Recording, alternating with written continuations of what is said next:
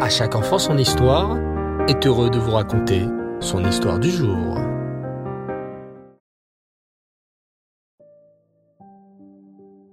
Bonsoir les enfants et Reftov. J'espère que vous allez bien. Baou Hashem. Je suis très heureux de vous retrouver ce soir pour une nouvelle histoire sur le rabbi de Lubavitch. Il y a une phrase bien connue qui dit que, au temps de l'Admorazaken, les miracles roulaient sous les tables, mais personne ne prenait le temps de les ramasser. Les tzadikim, mes chers enfants, ont toujours fait de très grands miracles. Des miracles si nombreux qu'on n'arrivait même pas à les ramasser tant il y en avait. Le rabbi de Lubavitch a accompli des milliers et des milliers de miracles pour les juifs qui venaient le solliciter. J'aimerais aujourd'hui vous raconter l'un d'entre eux. Écoutez bien. Chez la famille Cohen, les larmes et l'absence de joie régnaient. Pourquoi donc Une maison juive ne devrait-elle pas rayonner de joie, de sourire, de chant et de bonheur? Oui, mais pour monsieur et madame Cohen, c'était très difficile. Ils étaient les parents d'une adorable petite fille. Hélas, leur petite fille avait à présent six ans et elle était muette. Elle n'avait jamais parlé, jamais ouvert la bouche. Ses parents n'avaient jamais entendu le son de sa voix. Cette petite fille n'arrivait pas à parler. Jamais ses parents ne l'avaient entendu dire des mots d'enfant. Papa, maman, bébé, je t'aime. La petite fille était muette. Bien sûr, monsieur et madame Cohen étaient allés voir tous les médecins qu'ils connaissaient, et les meilleurs. Hélas, tous les médecins qu'ils allaient voir leur disaient la même chose. Désolé, monsieur et madame Cohen. Votre fille ne sera jamais capable de parler. Elle est définitivement muette. Je suis désolé. Monsieur et madame Cohen pleuraient beaucoup. Jusqu'au jour où un ami à eux vint les voir. Mes amis, pourquoi n'iriez-vous pas voir le rabbi de Lubavitch? Il fait beaucoup de grands miracles. Monsieur et madame Cohen se regardèrent, hésitants. Oui, mais nous ne sommes pas des Lubavitch, des Chabad. Nous ne connaissons pas vraiment le rabbi. Et puis, tous les médecins ont dit que c'était impossible. À quoi cela servirait d'aller voir un rabbi? Essayez quand même, insista leur ami. Qu'est-ce que cela vous coûte? Finalement, monsieur et madame Cohen acceptèrent. Ils prirent un rendez-vous au secrétariat du rabbi et quelques jours plus tard pénétrèrent dans son bureau avec leur petite fille, toujours silencieuse.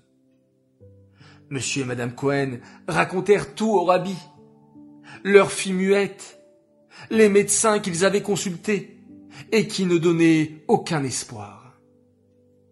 Le rabbi hocha la tête, puis se tourna vers la petite fille. Dis-moi, petite fille,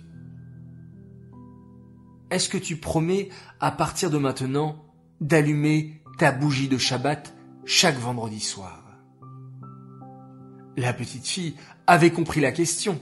Elle secoua la tête pour dire oui. Mais le rabbi voulait l'entendre. Il répéta gentiment. Dis-moi oui, avec ta bouche, s'il te plaît.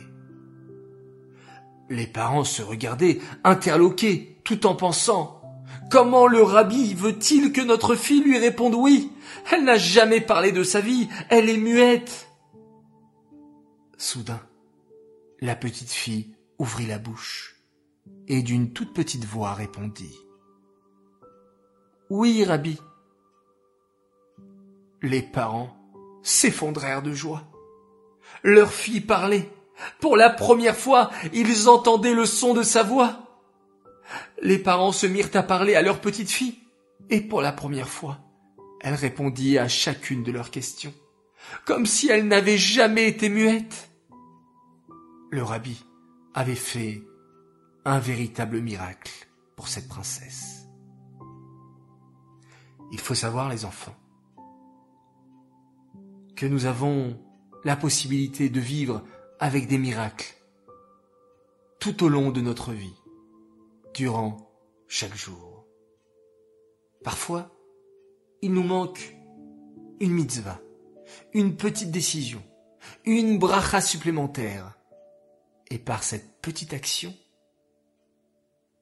nous pouvons recevoir une abondance de brachot et des guérisons, des délivrances, de belles nouvelles. Alors à vous de jouer et prenez sur vous une petite action supplémentaire. Et c'est sûr qu'avec toutes ces petites actions, nous allons pouvoir demander à Hachem de nous amener durant cette période des trois semaines.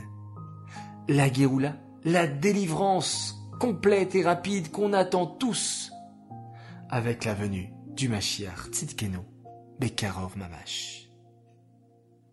Cette histoire est dédiée Lelou Nishmat, Meir Ben Gabriel, à la Shalom. J'aimerais souhaiter ce soir un très très grand Mazal Tov à une fille merveilleuse. Elle s'appelle Hana Waki. Mazal Tov pour tes 11 ans. D'ailleurs, tu es née juste après l'allumage des bougies de Shabbat. Cette mitzvah particulière est tellement importante qui a fait bénéficier notre petite fille de l'histoire d'un grand grand miracle. Alors nous te souhaitons toujours de briller et d'illuminer le monde autour de toi par tes belles pensées, tes belles paroles et tes belles actions. Voilà, très chers enfants, à tous, je vous dis Layatov, très bonne nuit. On se retrouve demain, Bezrat Hashem, et on se quitte en faisant un magnifique Shema Israël.